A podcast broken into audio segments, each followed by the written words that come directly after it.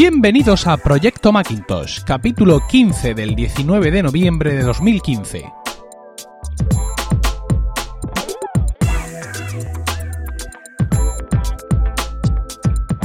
Muy buenas, mi nombre es Emilcar y esto es Proyecto Macintosh, el único podcast en español centrado exclusivamente en el Mac y en OS 10.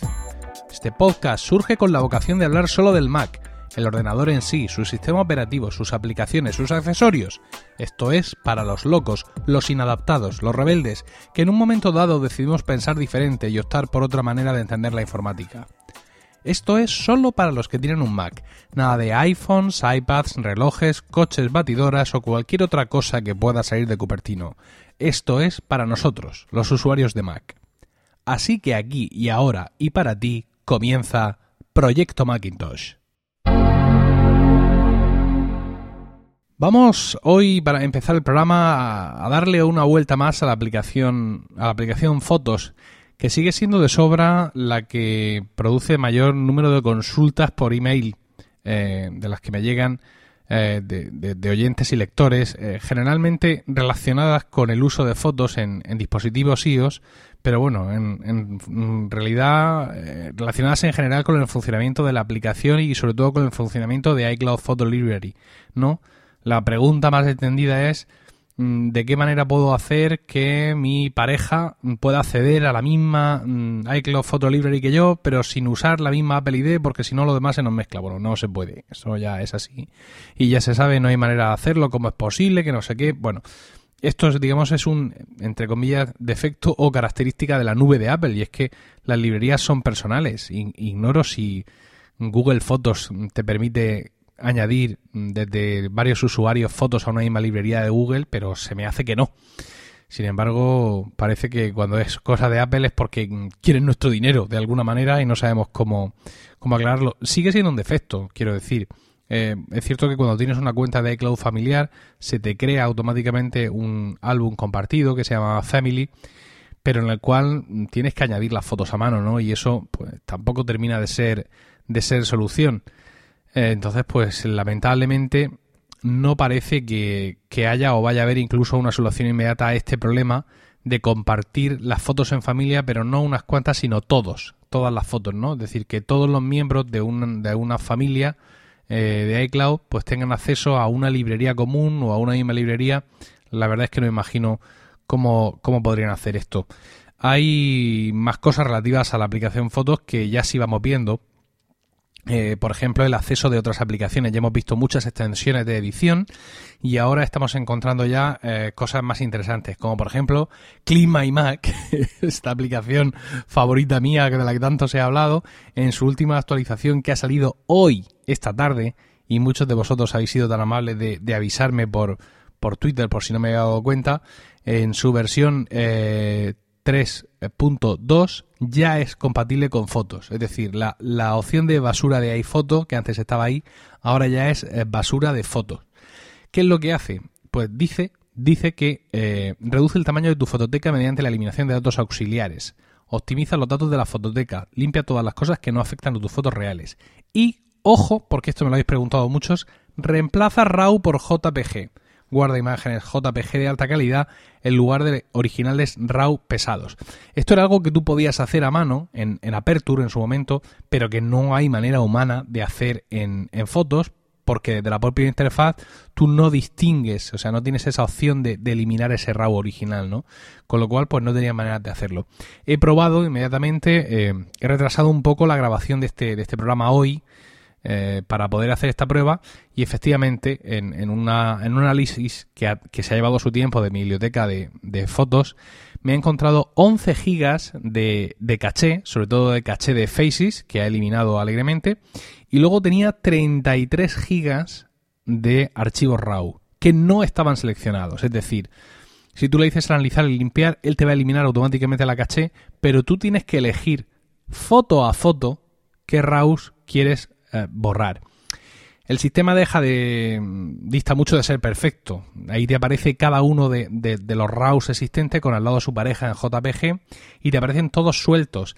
Eh, ni siquiera te aparecen por orden cronológico, sino por orden en el cual tú has añadido esas fotos a la biblioteca de fotos. Es decir, Si tú de pronto coges unas fotos de hace un año que tenías todavía en, la tarjeta de memoria y las añades hoy a la aplicación Fotos, esas serían las últimas, las que te parecerían más abajo. He probado a eliminar eh, dos o tres RAW. Eh, podía haberlo hecho con más, pero quería hacer dos o tres para, digamos, limitar el alcance y comprobar en un, en un evento qué es lo que pasaba, ¿no? Mm, eh, después de hacerlo, le he dado a aceptar, me ha dicho que sí, que he eliminado esos dos RAW y toda la, y toda la caché. He salido de Clip iMac 3, he abierto la aplicación Fotos, la aplicación ha funcionado perfectamente, la opción de, caras ha seguido eh, funcionando perfectamente, ya sabéis que Caras es uno, de los considerados álbumes especiales, por así decirlo.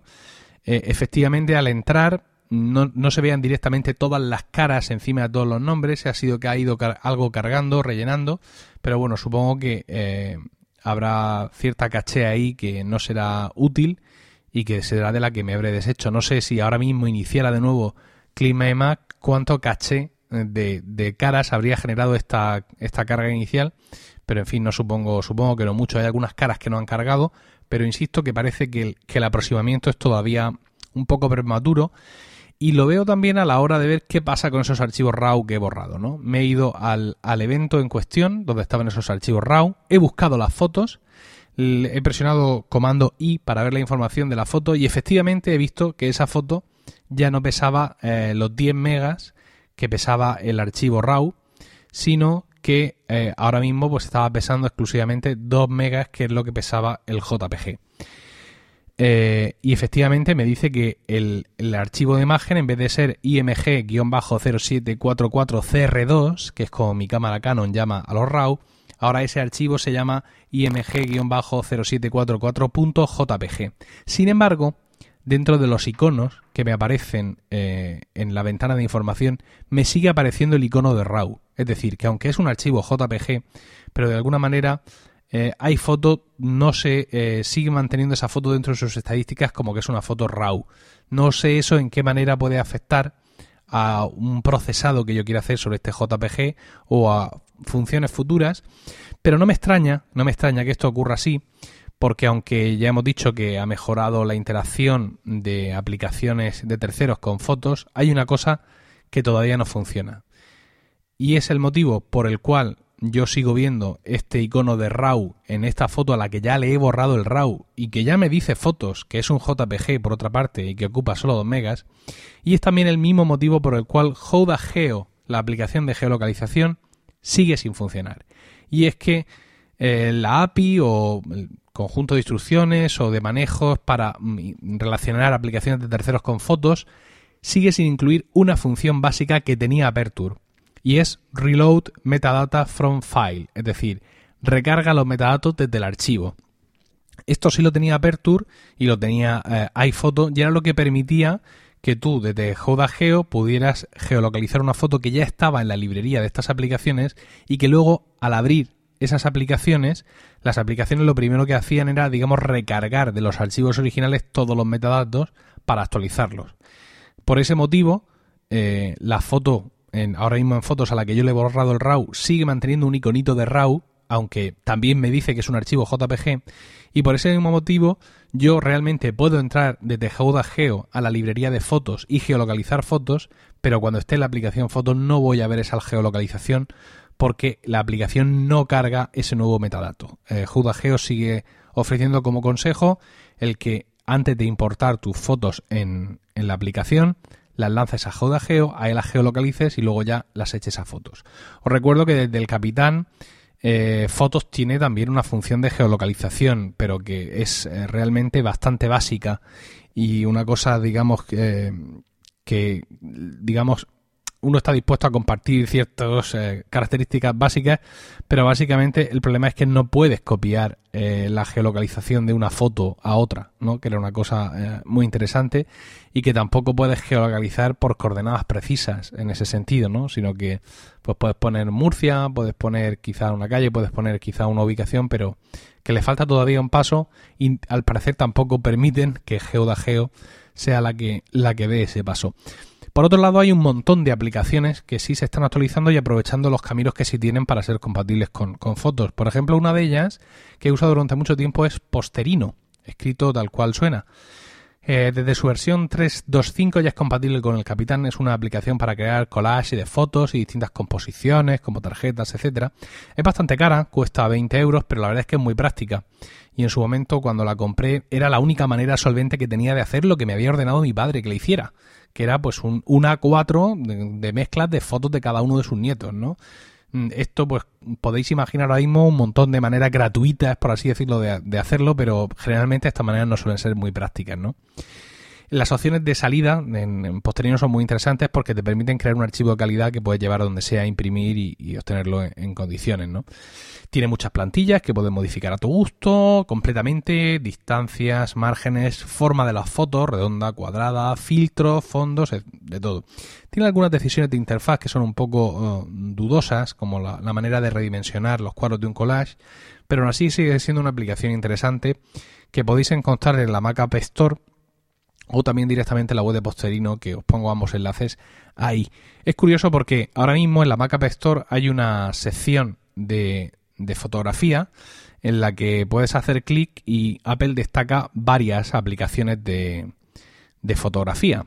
Eh, destaca varias, digamos, de, retoque puro y duro, destaca algunas que eh, incluyen eh, extensiones para la aplicación de fotos e incluye algunas que son de creación y proyectos, entre las cuales podemos encontrar varias que podrían ser competidores de Posterino, ¿no?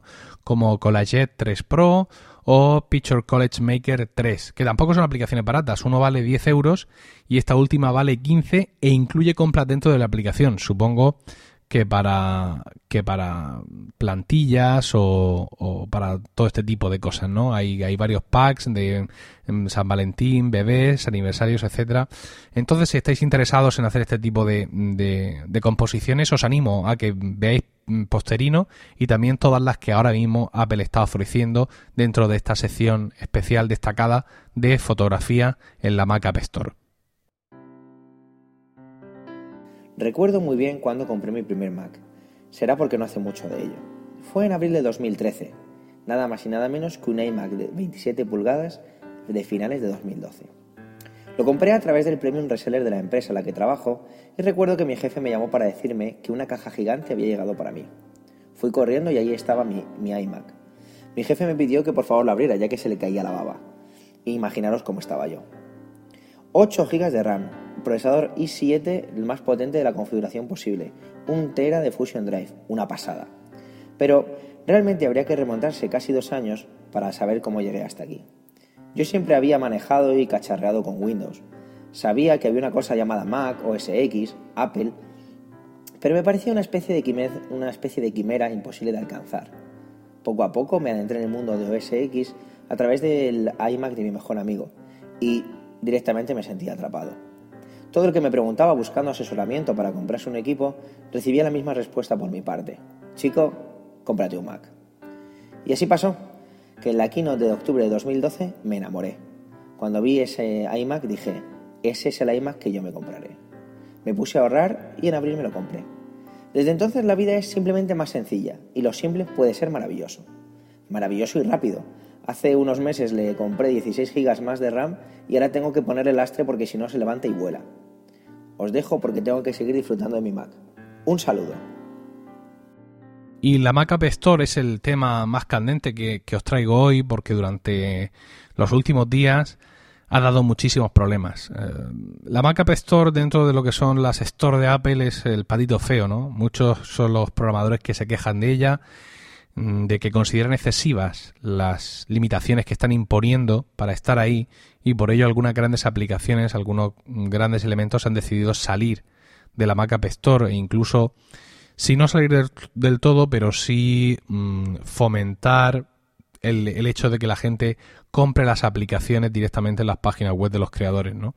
El impresionante escaparate que para las aplicaciones de iOS eh, ha sido la App Store no lo está haciendo tanto para la Mac App Store. Eh, y para las aplicaciones de, Mac y desde luego los problemas técnicos que está sufriendo y que ha sufrido no, no, no ayudan. Seguramente la mayoría de vosotros en las últimas semanas o en las últimas semanas habéis ido a abrir una aplicación y os ha salido un mensaje de alerta que decía esta aplicación está dañada y no se puede abrir, deberá descargarla de nuevo en la Mac App Store. Y efectivamente, pues así lo hemos tenido que hacer, o hemos hecho varias cosas, o hemos buscado en Internet. Bueno, en resumen, el problema es el siguiente, y es que Apple eh, usaba un certificado de seguridad para la Mac App Store basado en un algoritmo eh, de nivel, categoría o de nombre, como queráis llamarlo, SHA1, que estaba a punto de expirar. Antes de que caducara este certificado, Apple emitió el nuevo certificado, pero decidió basarlo en SHA-2, pues mucho más complejo, mucho más seguro, mucho más fantástico, etcétera.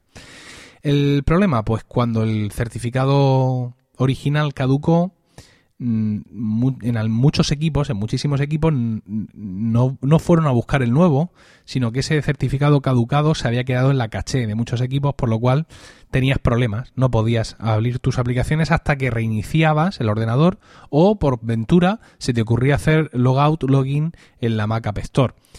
Mm, recordemos que una de las costumbres, buena o mala, de muchos usuarios, de, sobre todo de Mac de sobremesa, es que no se apagan nunca. Esto está aquí encendido, bueno, toda la vida, ¿no? Los portátiles es distinto, incluso los portátiles muchas veces van a dormir y punto, porque el sistema de, mm, de digamos, de, de suspensión del Mac es muy bueno y muy eficiente en cuanto al consumo de energía, ¿no?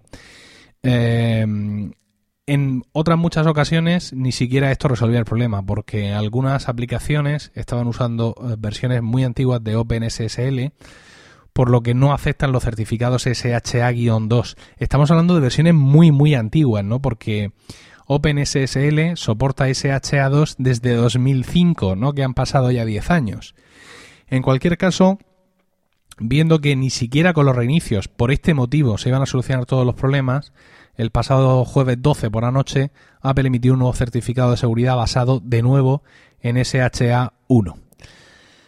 Eh, Apple ha pedido disculpas. Ha pedido disculpas, cosa que yo no entiendo que tuviera que hacer totalmente, quizá parcialmente. Bueno, ha pedido disculpas a los desarrolladores cuando, insisto, desde mi punto de vista, solo la mitad del, fiasco es culpa de ellos. Y es que no han controlado o, no han sabido mitigar el cacheado de certificados en los equipos. Eh, en, ese misma, en esa misma comunicación que podéis ver, por ejemplo, en un artículo de Mac Rumors, que os voy a enlazar ahí en las notas del programa, podéis ver que dan un pequeño, un muy leve tirón de orejas a, los programadores que están programando en COBOL ya, podríamos decir, eh, porque incluso aún volviendo a SHA1, hay algunas aplicaciones pues que no se han ceñido exactamente a las guías de Apple sobre certificación y, siguen sin funcionar. Claro, el cliente, ¿a quién le va a achacar este problema? A Apple, porque es una aplicación que ha comprado en la Mac App Store y no le está funcionando, ¿no? Eh, en ese sentido, pues bueno, hay que reconocerles que esa petición de disculpas, aun no siendo del todo un problema de ellos, está bien, eh, pero que también es cierto que llega tarde, ¿no? Porque esta respuesta oficial a los desarrolladores ha venido como una semana tarde desde que empezaron a ocurrir los distintos problemas. Al final, esto es, como decía un conocido, una raya más para el tigre, ¿no? Es uno, uno, un problema más de los que eh, eh, a sola la Mac App Store que se suponía que tenía que hacer las cosas más fáciles para los mm, desarrolladores de aplicaciones para OS 10 y no lo está haciendo.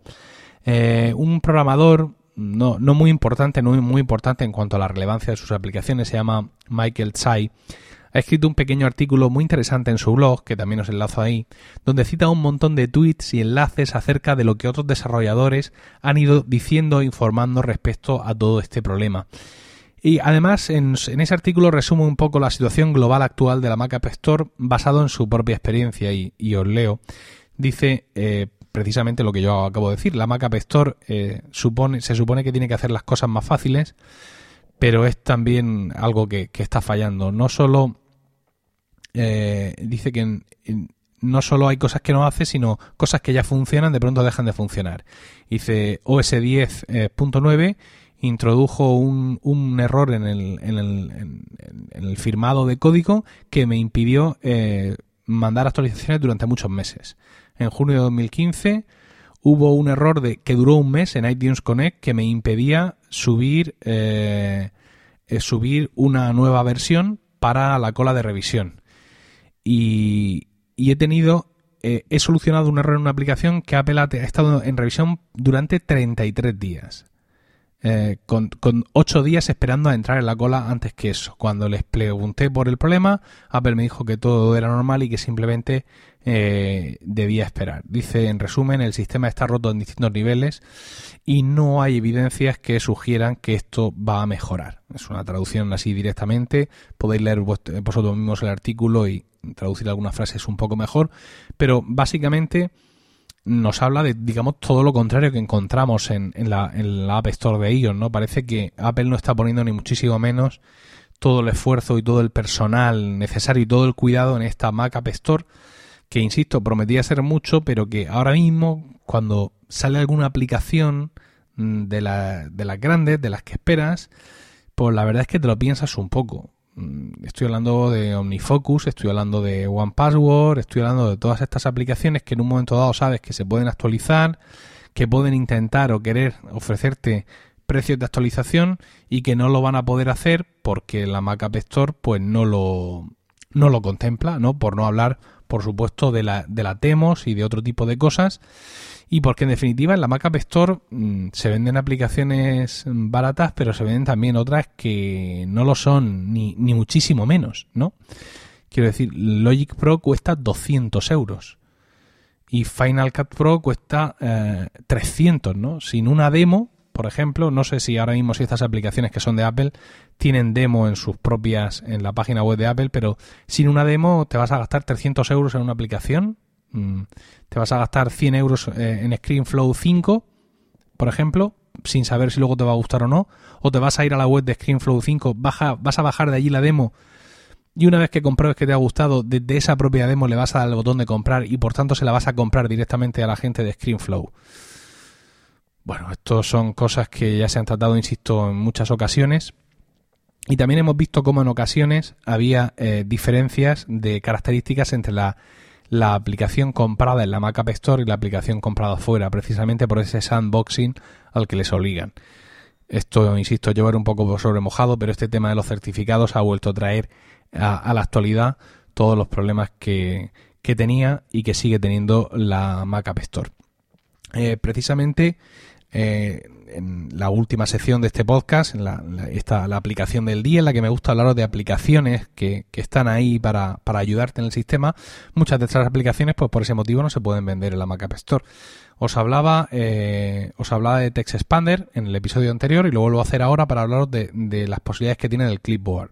Realmente, en, la opción que os di el, en, el, snippet que os expliqué en el episodio pasado, ya hablaba de él, pero hoy vamos a hablar un poco más, ¿no?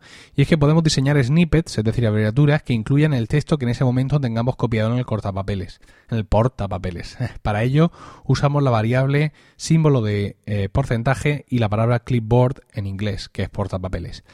Yo lo uso en dos principalmente. Uno es para Twitter, y otro es para Emil Daily, el podcast diario que hago. Por ejemplo, para Twitter yo tengo una abreviatura que es TWT y cuando escribo eso y le doy al espacio, automáticamente me lo sustituye por http twitter.com barra y el contenido del eh, clipboard.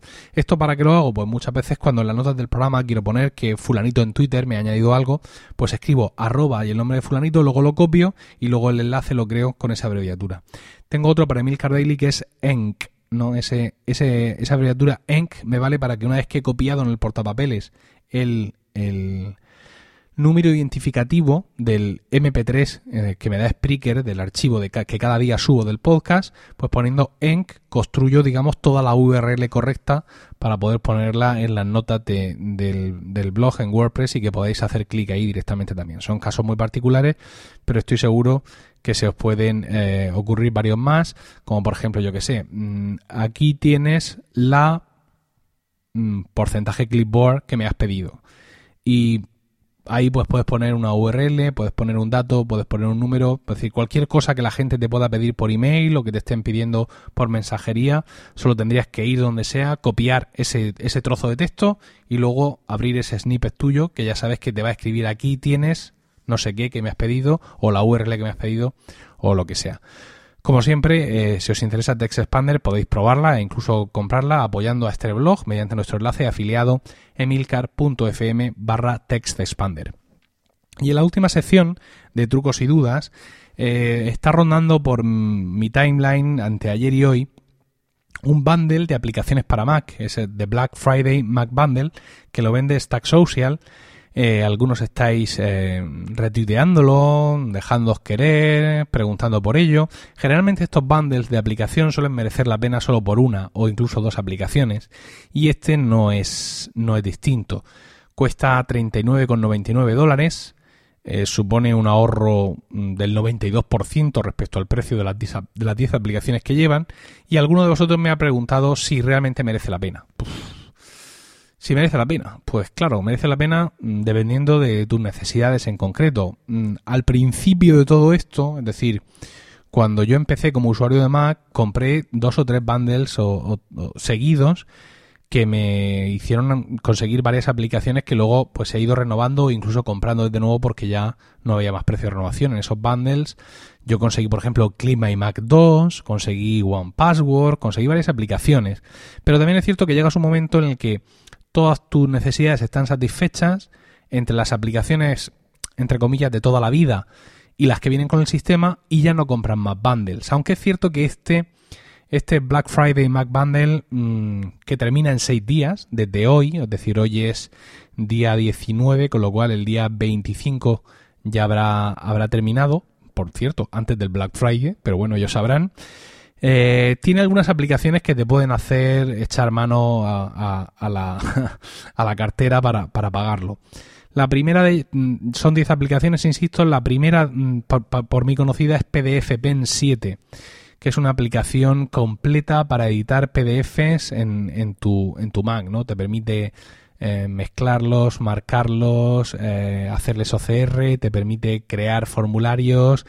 Todo esto lo puedes sincronizar por Dropbox y por iCloud para sincronizar con las aplicaciones equivalentes en iPad y iPhone. Buscar, reemplazar, editar PDFs que te llegan, mm, absolutamente de todo, ¿no? Es una aplicación cuyo precio completo es de 75 dólares.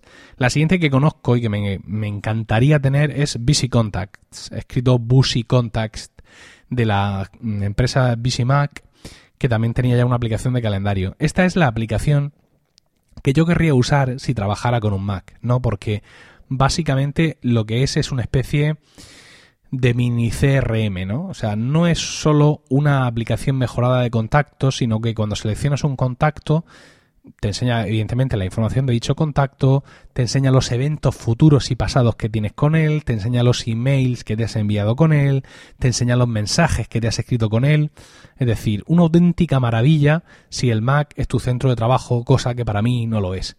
Cuando, eh, mi mujer ya estaba usando VisiCal y cuando salió VisiContacts le dije, mujer, esposa, échale un ojo a esto porque te tiene que interesar muchísimo. Pero no he conseguido hacer que le llame la atención. Entonces, pues, era y es una aplicación cara, cuesta 50 dólares y la verdad es que gastarme 50 dólares para que ella no la use y para que yo solo pueda llorar ante ella aquí en mi Mac porque aunque la quiera usar, al no usarlo en el trabajo no le doy todo su rendimiento, pues la verdad es que no me, no me anime.